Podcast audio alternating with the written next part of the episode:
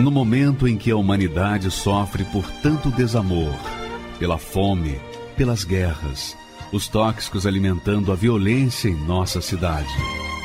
Esta emissora traz até você momentos de amor, paz e alegria, através de um programa feito com carinho para o seu coração.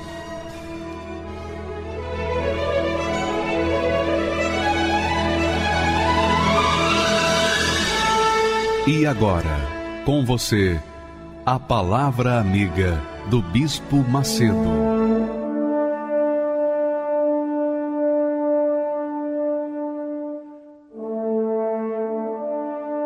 Olá, meus amigos. Que Deus abençoe a todos vocês em nome do Senhor Jesus.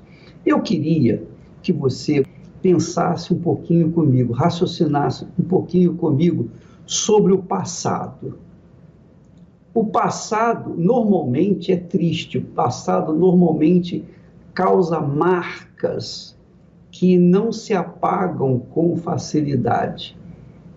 O passado, quando é lembrado, quer dizer, o passado amargo, quando é lembrado, ele cria ainda mais tristeza, mais aflições, mais angústias, porque ele faz a pessoa pensar que o futuro vai ser até pior do que foi no passado. E há pessoas que, por causa do passado, têm um problema de depressão profunda. Vamos atentar, pensar como Deus pensa. Vamos pensar os pensamentos de Deus. Vamos meditar no pensamento de Deus. Eu escolhi um texto para você raciocinar comigo, que vai falar sobre o passado, o presente e o futuro. Então, lá no livro de Josué, nós vemos esse texto, capítulo 1, versículo 2. Quando Deus, Deus se identificou para Josué e disse as seguintes palavras: Moisés, meu servo, é morto. Deus falando com Josué. Deus falando com Josué. Qual era a situação de Josué? Josué havia perdido seu maior amigo, que era Moisés. Então, Josué estava caído, prostrado, desanimado, chorando, chorando ainda a morte do seu amigo. E, obviamente, que todo o povo que estava com Josué também estava lamentando, chorando, murmurando, porque Moisés, o grande líder, havia morrido. Então Deus aparece para Josué e diz assim: Olha, Josué, Moisés, o meu servo, está morto. Ele está morto. Esse é o passado. Moisés morreu. Acabou. Você não tem que ficar olhando para Moisés. Moisés já morreu. Acabou. O que, que adianta você ficar lamentando a morte de Moisés? O que, que adianta você ficar chorando a morte de Moisés? Não vai, não vai voltar. Não vai resolver nada. Essas lembranças do meu servo não vão mudar a sua vida. Não vão projetar o seu futuro. Então, faça o seguinte: esqueça Moisés. Eu vejo nesse primeiro texto exatamente essa mensagem de Deus para Josué. Moisés, o meu servo, está morto. E então Deus continua: levanta-te, quer dizer, agora, agora, nesse momento, levanta-te. Josué estava prostrado, estava deitado ou sentado, e talvez ele estivesse até sentado com os braços nos joelhos e, e com a cabeça olhando para o chão. Então Deus fala: Moisés está morto, Josué. Levanta-te, pois agora. Levanta-te agora. Não fique parado, não fique olhando para trás, não fique pensando na morte da bezerra, no leite derramado. Olhe para frente. Levanta primeiro. Vamos, levanta-se aí agora. Põe-se de pé e passa este Jordão. Atravessa esse Jordão, o Rio Jordão. Tu e todo este povo a terra que eu dou aos filhos de Israel. Quer dizer, nós vemos nesse texto o passado, o presente e o futuro. O passado, Deus manda que Josué esqueça. O presente manda ele ficar de pé, se levantar, porque deitado ele não podia fazer nada. Então, o presente era: levanta-te, levanta-te, e levanta-te agora, não é amanhã, não, não é daqui a pouco, não. Levanta-te agora. E passa, atravessa esse Jordão, que era o Rio Jordão. Você e todo o povo que está com você, para possuir a terra que eu, Deus, dou aos filhos de Israel. Então, há uma terra prometida, minha amiga, para você, meu amigo, especialmente você que está nessa depressão. Por que, que você está depressiva? Por que, que você está triste? Por que você vive se amargurando? Você vive se amargurando e ouvindo vozes, vozes para se matar? Por quê? Porque você está olhando para trás. Ah, ô bispo, você não sabe o que, que aconteceu comigo? Eu fui estuprada, eu fui abusada, roubaram a minha inocência quando eu era jovem, quando eu era criança. Eu fui abusada. Eu carrego essa marca até hoje. Eu sei, eu sei e eu sei. Mas o que, que adianta você ficar pensando na morte da bezerra? O que, que adianta você ficar pensando naqueles dias que você foi abusado? O que, que adianta? Adianta alguma coisa? Adiantou até hoje alguma coisa? Não adiantou nada. Você continua sofrendo. Quanto mais você lembra do passado, daquele passado horroroso, triste, mais você vai somando tristeza dentro do seu coração. E aí você fica inerte, você fica engessada pelo passado. Então o que, que você tem que fazer? Você tem que se levantar agora, você tem que reagir agora, você tem que sair dessa prostração, você tem que mandar esse passado para os quintos do inferno, se levantar agora e começar a lutar e tomar posse de uma vida nova. Deus é contigo, minha amiga. Você crê nisso? Se você crê, Ele é contigo. É claro, quando a pessoa não crê em Deus, não crê que Deus existe, quando a pessoa não crê que Deus é com ela, é porque ela ainda não é com Deus. Mas quando ela crê que Deus é com ela, então ela crê nesse Deus vivo, ela crê que está com Deus vivo. Ora, eu queria que você prestasse muita atenção a sua vida, minha vida, nossa vida, só tem valor daqui para frente, do agora para frente. O passado só serve para nos ensinar. O passado, as marcas do passado, só servem para nos ensinar, para nos dar uma visão para o futuro e não cometer os mesmos erros. Mas aí você diz, bispo, eu não cometi erro nenhum. Eu apenas era uma inocente, uma criança inocente. Eu sei, eu sei, eu sei. Mas quando você, quando você fica pensando naquele estupro, você vai aumentando o seu ódio, suas mágoas, contra a pessoa que fez ou as pessoas que fizeram isso com você e não vai resolver nada, porque você vai ficando com um peso ainda maior sobre os seus ombros. Você vai continuando a andar com um fardo dentro de você. E é por isso que você quer se matar.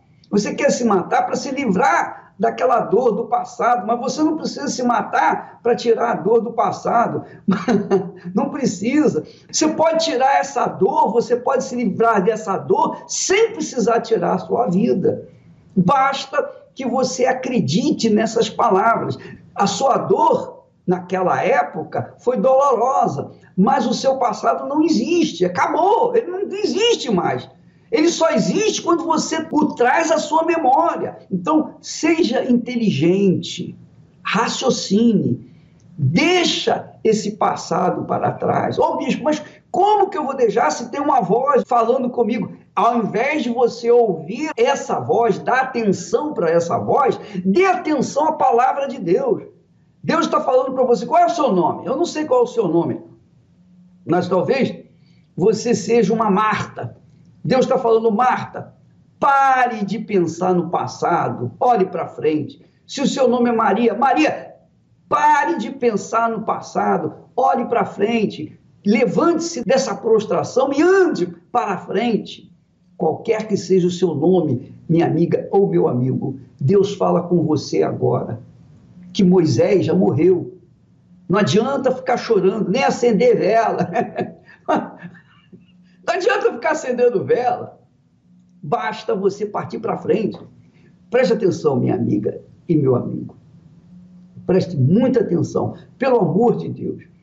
Quando eu partir, se Jesus não vier me buscar, mas quando eu for para Ele, por favor, pelo amor de Deus, eu peço eu imploro, não fique a chorar por minha ida. Muito pelo contrário, você fica alegre, você tem que ficar alegre, graças a Deus, porque agora Deus vai usar tudo o que eu aprendi com Ele e vou arrebentar. É essa a fé. Vou olhar para frente, eu não vou ficar prostrado. Eu não vou ficar acendendo vela. Eu não vou ficar perdendo meu tempo, que ele passou, acabou. Vamos olhar para frente. Eu perdi a minha mãe, eu perdi meu pai, eu perdi irmãos. Mas eu não fico olhando para isso. Eu não fico olhando para o que aconteceu no passado. Eu olho para frente. Para frente, sempre para frente.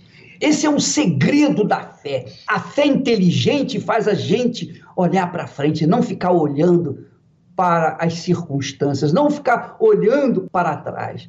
A gente olha para frente. Nós temos o testemunho, e eu queria que você prestasse atenção, porque esse testemunho dá uma dica de como as pessoas não devem fazer. Porque enquanto essa senhora carregou esse pensamento do passado triste, do abuso que ela sofreu em infância, ela sofreu, sofreu horrores. Mas veja como ela resolveu o problema. Vamos assisti-lo. Meu nome é Geralda Cleia, eu sou servidora pública, eu tenho 52 anos e eu vim de uma origem bem humilde, de uma família bem humilde. Os meus pais foram pais de 15 filhos, né? Nas férias, minha mãe me deixava na casa de um tio, uma criança que espera na verdade, ela espera a proteção de um adulto. E eu não tive a proteção desse tio. E eu chorava muito, porque ele ficava em casa com a gente, apagava as luzes e ficava aliciando a gente. Então, isso me, deixava uma, me deixou uma criança muito insegura. E isso me, me realmente me trouxe bastante problemas problemas de insegurança, de medo.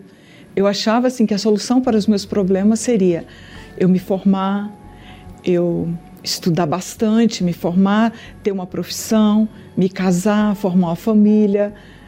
Eu pensava que seria assim, que seria dessa forma eu resolveria os meus problemas. E com 23 anos eu me casei, formei minha família e ali eu fui levando ali na força do meu braço, assim, com toda a força mesmo, né? Então, aparentemente eu não tinha problema nenhum, assim, não tinha nada que, que pudesse justificar aquela depressão, que ela veio forte mesmo em 2006.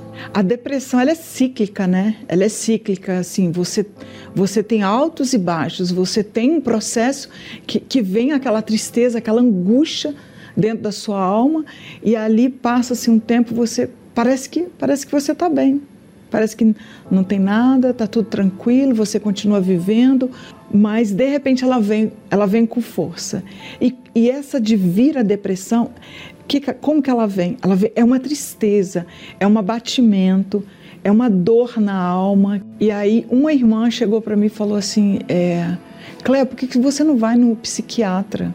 procura um psiquiatra porque vai te ajudar e para de trabalhar por enquanto, dá um tempo, porque você tá você está sem condições de trabalhar.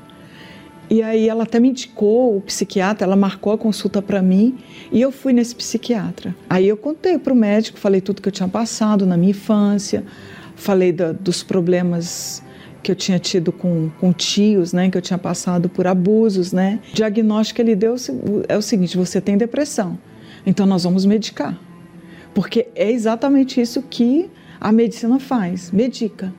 Né? Você vai começar a tomar esses psicotrópicos, né, esses, esses ansiolíticos, você vai começar a tomar esses remédios porque você vai se sentir melhor. Se sentir melhor quer dizer, bom, eu vou me sentir melhor. Verifica, minha amiga e meu amigo, que ela foi no psiquiatra e o psiquiatra constatou o que ela já sabia, que tinha uma depressão. Mas verifica que quando uma pessoa tem depressão, olha só, quando uma pessoa tem depressão e ela vai no, no psiquiatra, no psicólogo, etc., ele não manda fazer exame de sangue, não manda fazer exame de urina, não manda fazer exame de fezes, não é? Ele não manda fazer exames físicos, porque ele detecta logo que é um estado emocional de profunda tristeza. Em outras palavras, o que eu quero dizer é o seguinte: depressão, para a pessoa constatar, o médico constatar que é uma depressão, ele não precisa de exames médicos. Por que, que ele não precisa de exames médicos?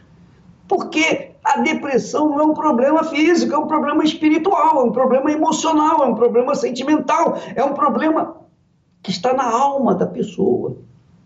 Ora, se o problema está na alma da pessoa, só tem um que pode resolver o problema da alma: é o Senhor Jesus Cristo, na pessoa do seu Santíssimo Espírito. Só Deus, minha amiga e meu amigo, pode reparar, consertar o problema ou os problemas da alma. Nenhum médico, nenhum médico tem a condição, a capacidade de consertar o problema da alma, de reparar a dor da alma. Ninguém, só Deus. Só Deus. E Deus, Deus, na sua infinita misericórdia e compaixão, ele nos deu a palavra dele. Ele nos deu e nos dá a palavra dele. Essa palavra tem espírito, tem vida. A palavra de Deus tem espírito, carrega o espírito de Deus. Quando a pessoa lê a palavra de Deus, imediatamente ela sente um alívio. Por que, que você acha que quando você está com um problema, você vai lá na Bíblia e lê o Salmo 91? Ou o Salmo 23? Normalmente é o Salmo 91, não é? Por quê? Por que, que você gosta de ler os Salmos? Porque você se sente bem. As palavras de Deus trazem alívio para sua alma. Portanto, o problema de depressão é um problema estritamente espiritual, que está atingindo exclusivamente a alma, e não é o corpo físico, mas a alma. Por isso que os médicos, os psiquiatras, psicanalistas, etc., eles nunca vão pedir exame médico exame de sangue, disso e daquilo, para uma pessoa que está com depressão, porque ele sabe que depressão não tem cura porque é um tratamento da alma, e tratamento da alma só com o Criador da alma, que é o próprio Deus. É o próprio Deus. Abra sua cabeça, pense, raciocine, raciocine. O médico, o psiquiatra, eu não sou contra os médicos, os psiquiatras, nada disso. Não sou contra os remédios, nada disso. Mas eu só estou dizendo para vocês que o problema da alma só se resolve com a palavra de Deus, que carrega espírito, o espírito de Deus. Mais nada. E é claro, quando o médico, o psiquiatra, não tem ferramenta para lidar com a alma humana, o que, que ele faz? Ele dá tranquilizantes, sonoríferos. O remédio que ele dá é para atenuar, aliviar aquele estado depressivo, aquele estado de profunda tristeza. Então, ele dá um remédio que faz a pessoa ficar inerte, mole, vontade de dormir, só dormir, porque alivia. Enquanto ela está dormindo, ela está sossegada. Essa é a realidade. Essa é a realidade. Então, minha amiga e meu amigo, se você é uma criatura que carrega uma depressão, então o remédio é a palavra de Deus, é de graça. Você não paga nada. É, tão bom, tão bom e, e, tão, e tão barato. É a palavra de Deus. Mas quem que vai dar valor ao que é barato, não é verdade? Quem vai dar valor ao que é de graça? Hein? Sim ou não? As pessoas não dão valor àquilo que é de graça. Ah, é de graça? Ah, não tem muito valor. As pessoas só dão valor quando elas estão diante de coisas que são, digamos, capazes de, de se ver, de se tocar, e não nas coisas espirituais. A palavra de Deus é a palavra que saiu da boca dele, é que traz vida para as pessoas que creem. Quando você crê na palavra de Deus, então o espírito da palavra de Deus passa para você. É como casamento. Quando você ama uma pessoa, essa pessoa te ama, então o que, que acontece? Você casa com ela, você assume compromisso com ela, você traz ela para dentro da sua casa, você passa a viver com ela, conviver com ela. Assim também é a palavra de Deus. Quando você crê na palavra de Deus, você absorve ou é possuída, possuído pelo espírito da palavra. E aí você se sente bem. Mas a gente não pode só pegar a palavra para ler na hora que está com dor de barriga. A gente tem que manter a mente ocupada com a palavra de Deus para não dar atenção às vozes do inferno que dizem, ah, se mata, porque não tem saída para o seu problema. Então, a dona Geralda, que estava sofrendo, ela pensou que conquistando diplomas, casando, tendo filhos, constituindo família, a depressão iria acabar. Mas não, não acabou.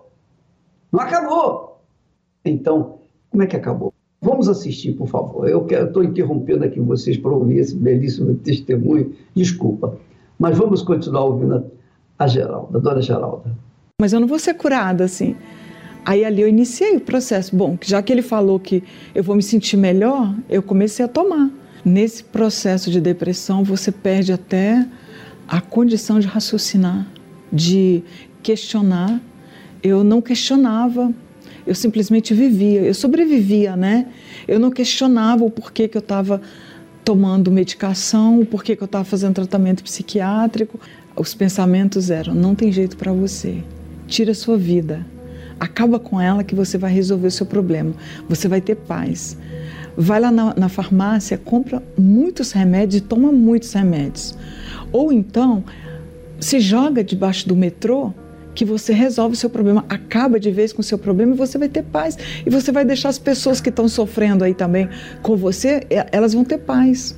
Numa dessas noites, né, sem dormir, com insônia, eu assistindo o programa, tinha uma mulher contando a história dela e era a história como a minha, igualzinho, a mesma história minha. E ela falava dos dez sintomas da depressão, os dez sintomas eu não até ali eu não tinha associado a um problema espiritual. E ali eu fiz a ligação, ali eu liguei. Bom, então se ela está falando que ela tem 10 sintomas, eu tenho esses 10 sintomas. Então eu estou tratando com o médico, mas o meu problema, ele vai além da medicina. Ele é um problema espiritual. Foi ali naquele momento que eu que eu consegui assim fechar. Aí eu raciocinei. Naquele momento que eu raciocinei, o pastor entrou falando assim: é você mesmo. Você que está aí sentada, você não consegue dormir, você tem insônia, você tem os 10 sintomas da depressão, você está tratando com os remédios, você já está fazendo tratamento há um ano. Ele falava a minha vida assim. Ele apresentou o endereço da igreja, né? Igreja Universal. E ali no outro dia eu já estava pronta, levantei né, da cama, levantei debaixo de um cobertor, três horas da tarde, e caminhei em direção à igreja. Vim em direção à igreja. E ali iniciou, iniciou a reunião, né? E o pastor ele fez uma oração, aquela oração mesmo assim de falar diretamente com aquele mal que estava na minha vida, né? Com aquele espírito, né? Com aquela com aquela depressão que estava dentro de mim. A partir daquele momento eu eu me senti bem, me senti leve. É como se tivesse saído assim uma tonelada imensa de de dentro de mim consegui comer, né, de me alimentar, porque eu cheguei na igreja, eu não me alimentava mais, não tinha mais prazer né, na, na alimentação. Pude dormir aquela noite, coisa que eu não dormia já há muito tempo. E já assim, doida para ver chegar no outro dia logo para estar tá de novo, porque ele, ele me disse que seria um processo. Eu mesmo, por minha conta, tomei a decisão de colocar todos os remédios dentro de um saco e colocar no altar. Eu fiz isso por minha conta. Ninguém me falou, nenhum pastor me orientou a fazer isso. Eu mesmo fiz porque eu já estava entendendo. Eu já estava entendendo o que estava sendo ensinado. Eu pude conhecer o próprio Deus porque ele falava comigo claramente. Eu quero transformar a sua vida, eu quero mudar a sua vida. Ele investiu em mim e eu fui e eu aceitei. O próprio Espírito Santo falou da necessidade de perdoar aquelas pessoas que me fizeram mal ao longo da minha vida. E eu entendi que eles eram almas, né? Que eles precisavam também de receber o perdão. E se eu não perdoasse, eu não receberia o perdão de Deus. É uma decisão, não é um sentimento. Você não, não sente o perdão, você, você decide perdoar. E naquele momento ali, eu tomei uma decisão e perdoei todos aqueles que me ofenderam. Então ali eu ouvi falar do Espírito Santo. Existe o Espírito Santo que ele quer habitar dentro de você. Ele quer transformar a sua vida. Ele quer mudar a sua história. Ele quer viver dentro de você. E ali eu comecei a minha jornada de, de desejar o Espírito Santo mais do que tudo na minha vida, mais do que todo o meu conhecimento, mais do que até o ar que eu respirava, mais do que minha própria vida, mais do que a própria família, mais do que bens materiais. Eu, eu desejei o Espírito Santo mais do que tudo. E chegou o grande dia. O grande dia chegou, foi numa vigília, e às quatro horas da manhã, já no final da vigília, quando o pastor começou a pregar, ele começou a falar sobre é, aquela passagem que fala assim: que Jesus ele disse: Eu sou a luz do mundo. Quem me segue não andará em trevas. Quando essa passagem foi pregada no altar, naquele momento ali foi o momento momento que o Espírito Santo veio, porque eu tive ali aquele discernimento, quer dizer que eu eu posso ter o Espírito Santo. Naquele momento que veio aquela aquela consciência da verdade, de, eu posso ter, eu posso ter, eu quero ter. Naquele momento o Espírito Santo veio, numa vigília, umas quatro horas da manhã, e, e, essa alegria que a gente tanto fala, né, que todo, todo, todo testemunho, todos falam, a alegria de ter o Espírito Santo, essa paz, essa alegria, não é a alegria que o mundo prega, porque a gente ouve o mundo falar de alegria, ouve o mundo falar de paz, mas não é essa alegria. É uma alegria que vem do céu, porque pode, você pode estar vivendo os momentos mais difíceis da sua vida, como eu enfrentei e tenho enfrentado. Momentos muito difíceis, momentos muito difíceis mesmo. Mas assim, é uma alegria tão que vai tão além de tudo isso, é uma alegria tão sobrenatural que, em meio aos problemas, em meio às dificuldades, em meio às guerras que você enfrenta, você tem aquela, aquela alegria, aquela paz que só, só quem tem o Espírito Santo sabe. Hoje a Cléia ela tem brilho nos olhos, ela tem aonde ela está, ela está bem. Quando eu estou com a família, com as filhas, nada do que eu tenho hoje se compara, né? A, a maior alegria que é ter a presença de Deus na minha vida, né? Enfim, o Espírito Santo, ele é tudo para mim. Busquei a razão de viver nos caminhos que percorri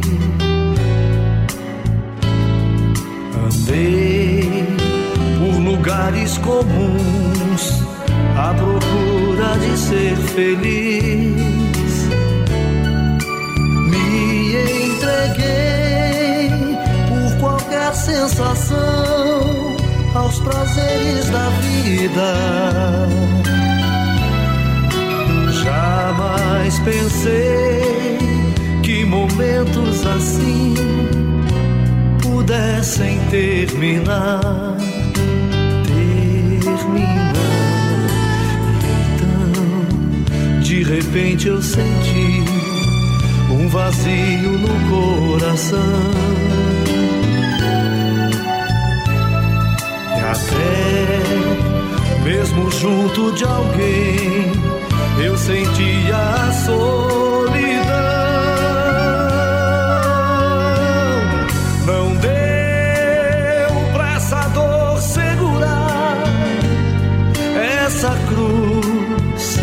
Pesada demais. Tentei, como um louco, tentei do meu próprio corpo fugir, sem ter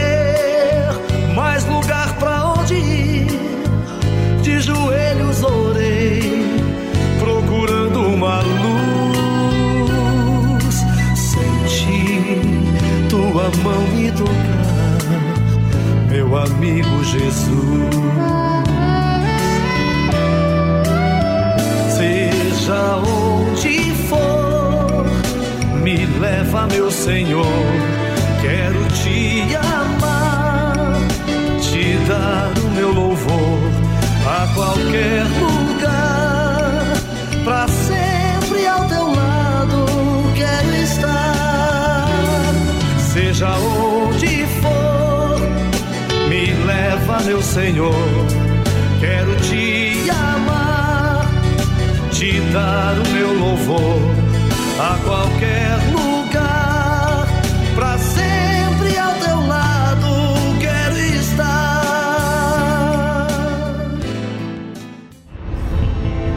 Ataques do inferno para nos derrubar e destruir são constantes. E infelizmente muitos têm caído diante dos bombardeios do mal. Então, como vencê-los? O que fazer para se manter de pé diante de tantos ataques? Como proteger a nossa salvação? Descubra na Escola da Fé Inteligente. A Noite das Guerras. Às 20 horas no Templo de Salomão. Avenida Celso Garcia, 605, Brás. Ou em uma Universal. Meu nome é Renata, eu sou professora há 18 anos que eu dou aula. É, Eu sempre ouvi falar muito mal da Igreja Universal, né? Há muitos anos, mais de 30 anos aí ouvindo falar mal da Igreja Universal. Por exemplo, a cena do das sacolas de dinheiro, né, sendo carregadas pelo helicóptero, foi uma cena que ficou bem, marca, bem marcante na minha mente. É, eu lembro que eu estava assistindo e eu falava, ó, agora esse ladrão de pobres, né, ele vai ter o fim que ele merece, né? Agora a cegueira das pessoas cai por terra, né? Era isso que eu pensava. Inclusive teve uma, é, é, uma ocasião em que eu passava aqui na frente da igreja, desse templo aqui, e eu morava aqui muito perto, né? Eu tinha um apartamento aqui perto. E eu lembro que eu passei por essa, aqui estava sendo construído, e eu apontava e falava, olha lá, o dinheiro dos pobres investido nessa construção, né? A forma como era expressado essa essa ideia, essa falsa ideia, né, de que a Igreja Universal era sugadora de pobres, é, era uma forma bem violenta, né? A mídia ela é bem violenta em relação, em relação a isso. Era falado de uma forma bem posta, né, bem imponente, de que aqui era uma, um reduto de criminosos, né, de que os pastores eram criminosos, né? Com certeza haviam coisas é, características no, no Bispo de Macedo que me alfinetavam, né? É, eu achava ele sarcástico, muito sarcástico. Então era muito fácil compartilhar essa ideia, né, de que a Igreja Universal era uma empresa criminosa, uma igreja criminosa. Era muito fácil para mim compartilhar essa ideia, porque a maioria dos meus amigos e dos meus familiares compactuavam com essa minha ideia e com essa minha mentalidade, com essa minha visão em relação à Igreja Universal. Então não era algo difícil não. E paralelo a esse preconceito, eu tinha uma vida derrotada, totalmente destruída né?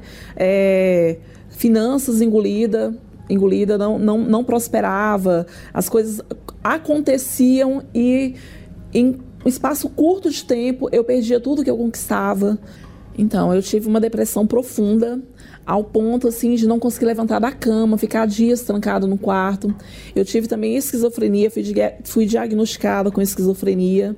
É, tinha um problema degenerativo no coração. Eu fui atrás de diversos recursos, né? É, psiquiatra, é, fui atrás de psiquiatra, eu passei por, pelas mãos de três psiquiatras diferentes, vários psicólogos, mais de dez psicólogos, e ninguém resolveu o meu problema. Tudo isso por conta da, da depressão, da esquizofrenia, é, de toda, toda a problemática que, eu, que envolvia e que eu necessitava daquela medicação, mas a medicação não resolvia, não resolvia a questão. Eu estava em casa numa sexta-feira, por volta de 8 horas da manhã, e aí é, no canal da Igreja Universal apareceu um pastor fazendo o desafio de que se eu viesse à igreja, né, e não, não, meu problema não fosse solucionado, que ele rasgaria a Bíblia. E aí, em seguida, passou o testemunho de uma moça. E o testemunho dessa moça era muito parecido com a história de vida que eu estava enfrentando. A dor foi muito maior do que o meu preconceito, né? O desespero, né? O vazio de alma que eu sentia, aquela dor terrível que não passava, aquela tortura mental de ficar ouvindo vozes, de me sentir perseguida, foi tudo muito maior do que o meu do que o preconceito que eu tinha em relação à Igreja Universal. Eu fui muito bem recepcionada aqui na Igreja Universal e me senti realmente abraçada quando eu entrei na igreja, desde a entrada até aqui, né? Os pastores passavam, cumprimentavam, né? Eu me senti extremamente acolhida durante a ministração, durante a palavra, que parece que ela, a palavra que foi liberada daquele altar naquele dia, ela parece que foi diretamente, ela foi direcionada para minha causa e para aquilo que eu estava vivendo, né? Então, assim, eu me senti motivada de forma exponencial é, naquela sexta-feira. No final do primeiro culto, que eu vim aqui na sexta-feira, no final do culto, todo aquele meu preconceito ele foi por terra. Foi quebrado de forma bem intensa e bem significativa, né?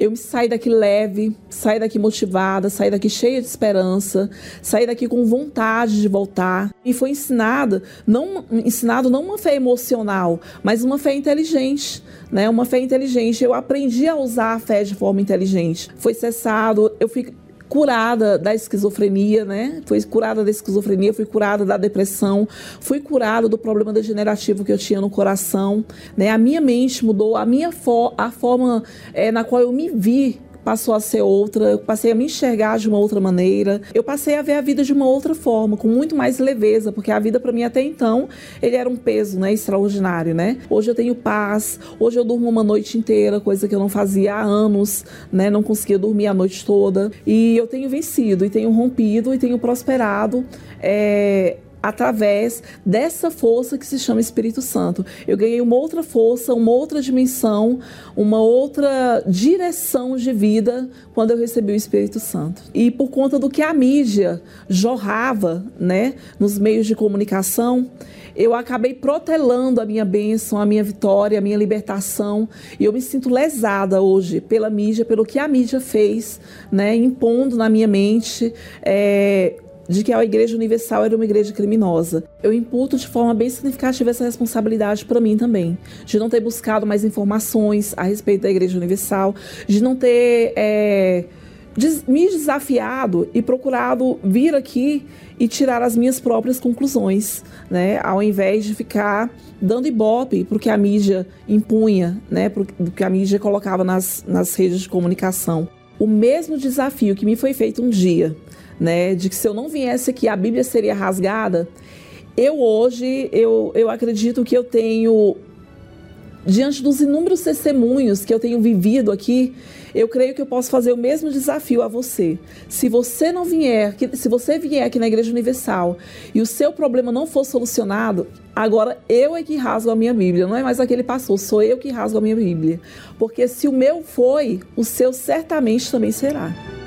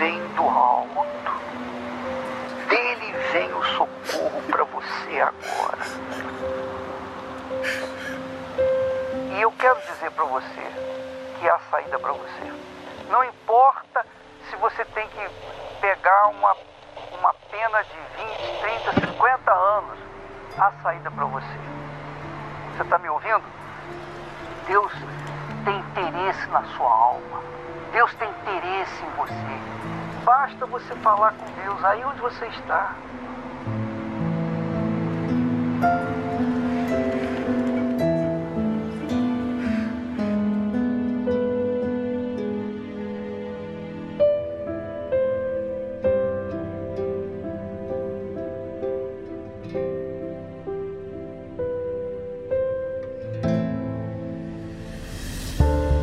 Essas antenas, a palavra que salva e liberta tem restaurado milhares de vidas pelo mundo.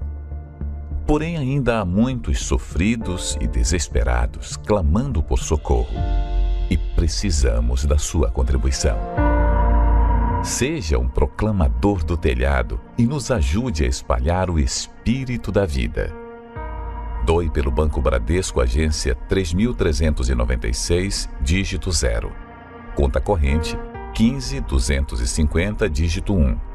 Pelo Banco do Brasil, agência 1911, dígito 9. Conta corrente 206 577, dígito 0. Se preferir, doe através do site universal.org/doar. Pelo aplicativo da Universal no seu smartphone ou tablet. Ou faça sua doação diretamente em uma Universal. Meu nome é Ana, Ana Neres, eu sou empresária no ramo de acessórios para carros.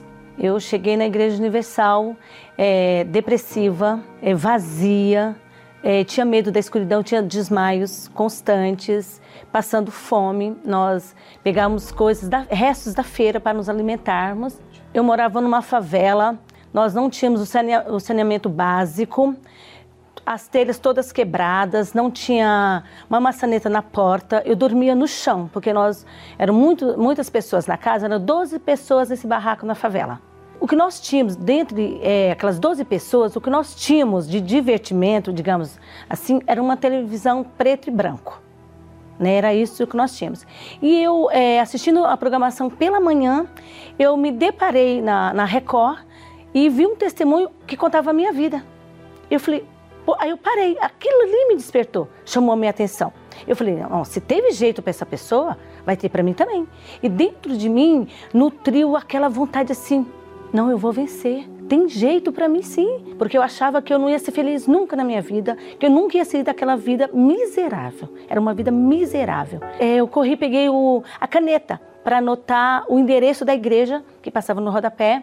E o pastor falou: pega um copo d'água para consagrar a, o copo d'água. Então eu peguei esse copo d'água e coloquei em cima da TV, porém eu enchi muito. E depois que o pastor fez a, a, a oração, a, a, água começou a escorrer pelo copo, né? E caiu dentro do tubo da televisão e estourou. Queimou a televisão. Mas no mesmo dia eu fui para a igreja. Na época eu não tinha nem o dinheiro da condução, um vale transporte eu tinha, porque eu vivia numa miséria total e completa eu reuni forças. Me encheu uma alegria tão grande que eu andei assim. Eu saí da minha casa uma hora da tarde para a reunião começar às três horas. Eu me lembro como se fosse hoje. Eu cheguei na igreja numa quinta-feira, dia 10 de novembro de 1989. Ali, quando eu cheguei na igreja, que eu vi é, o pastor falar de uma vida que eu nunca tinha ouvido falar. Aí pronto, dentro de mim acendeu aquela chama de esperança, sabe? De, não, eu, eu vou conseguir, eu vou vencer terminada a reunião, eu assisti assim, pastor, é como se você está com muita fome. É, a minha fome era tão grande de Deus, de vencer, porque é como se tivesse muita fome. Ali eu recebi o, o alimento que eu tanto procurava, que eu procurei em tantos lugares não encontrei. E eu me deliciei, eu me saciei daquele alimento, é como se a gente comesse aquele fruto bem saboroso, bem gostoso.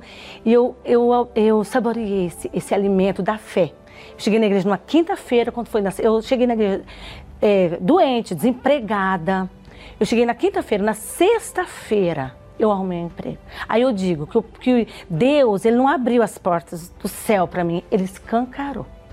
Aí começou a minha caminhada da fé e as minhas conquistas pela fé. Eu, que morava numa favela, não tinha perspectiva, dormia com os ratos, que a gente era no meio do córrego, do, dos animais, baratas, ratos, comia restos de feira. Hoje eu sou casada, eu sou bem sucedida, eu tenho meu carro importado, eu tenho a minha família né, no altar, né, eu tenho minhas filhas, meu esposo. Eu sou empresária hoje no ramo de acessórios para carros, viajo, fiz viagens internacionais. Eu que sei de uma favela, fiz viagens viagens internacionais, viagens de navio. E a minha maior felicidade que existe hoje é o Espírito Santo. O Espírito Santo é a minha maior riqueza, a minha maior conquista que eu, que eu tenho hoje na minha vida é o Espírito Santo.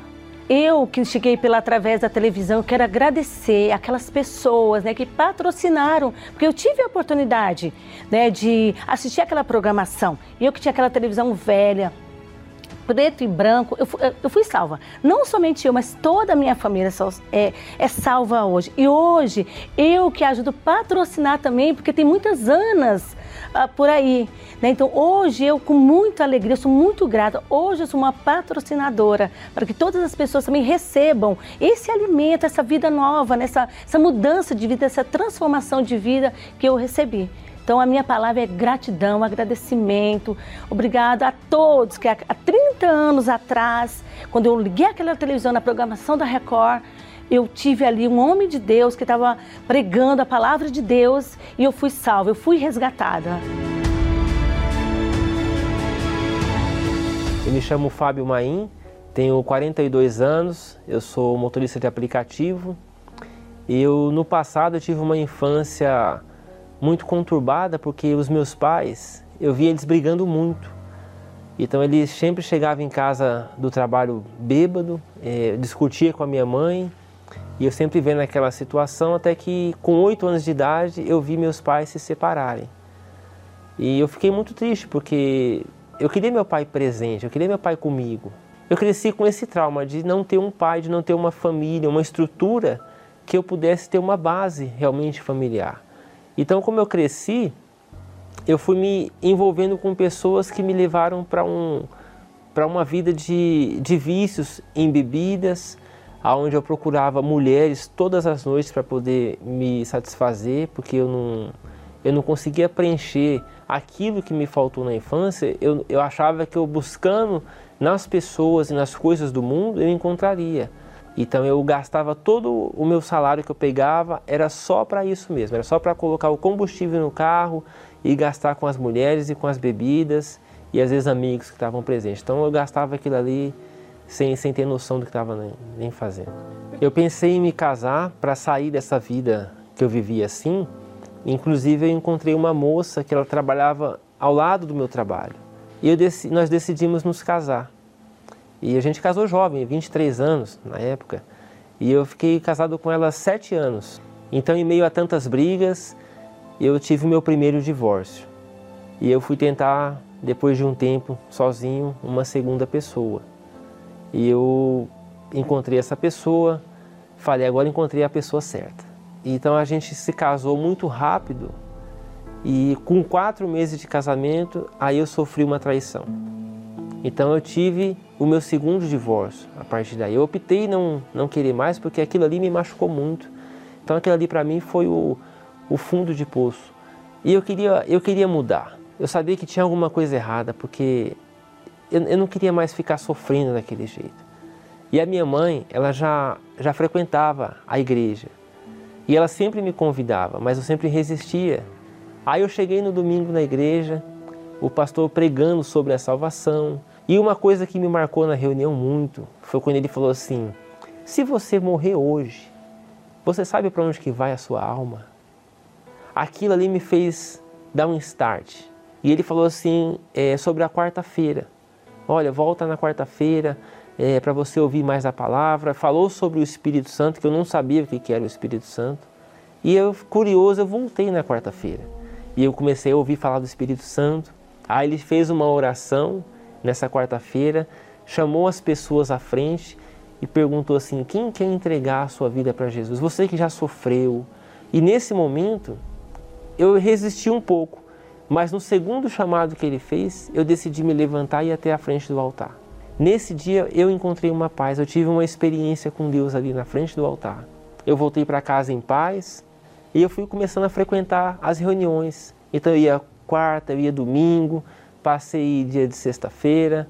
Eu passei a priorizar a busca ao Espírito Santo porque eu entendi que era o principal alvo que eu tinha que alcançar naquele momento.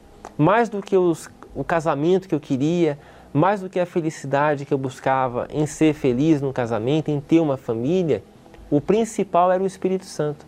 Porque eu entendi que ele dentro de mim ia me dar a direção que eu precisava. Eu percebi que dentro de mim mudou. Eu já comecei a ser uma pessoa mais calma. Eu já parei de mentir, porque eu mentia muito. Eu já parei de falar palavrão. O meu interior foi sendo transformado, aquela paz já habitava dentro de mim, eu já conseguia dormir bem. Então eu fui praticando aquilo ali até que eu consegui ser batizado com o Espírito Santo. Até que no dia ele desceu na minha vida. Nesse dia foi num domingo. Eu percebi aquele gozo dentro de mim, aquela, aquela paz, aquela certeza, aquela alegria confirmada dentro de mim. Quando Deus ele entrou dentro de mim, ali eu tive a certeza que agora a minha vida estava no caminho certo. Mesmo eu estando solteiro, porque depois de um tempo eu conheci uma pessoa também da fé, no mesmo espírito, uma mulher de Deus, que a gente se conheceu na igreja, a gente se casou na igreja, a gente está completando próximo ano agora, no, no, início do ano, cinco anos juntos, casados. Ela tem, tem tudo o que eu preciso, porque ela tem o Espírito Santo também, e hoje o Espírito Santo me deu essa condição de ajudar outras pessoas, de ganhar almas, de ajudar casais que também passaram ou passam por problemas, o Espírito Santo para mim ele é tudo, é o meu bem mais precioso. Ele é o meu maior tesouro. Tudo que eu vou fazer, eu peço a direção ao Espírito Santo. O como que eu devo conduzir, qual maneira que eu devo agir, para onde que eu tenho que seguir, porque se ele não me der essa direção, eu estou perdido. Se um dia eu perder o Espírito Santo, eu estou perdido. Eu preciso encontrar o meu Deus nessa minha oração e falar da tristeza que eu trago dentro do meu coração.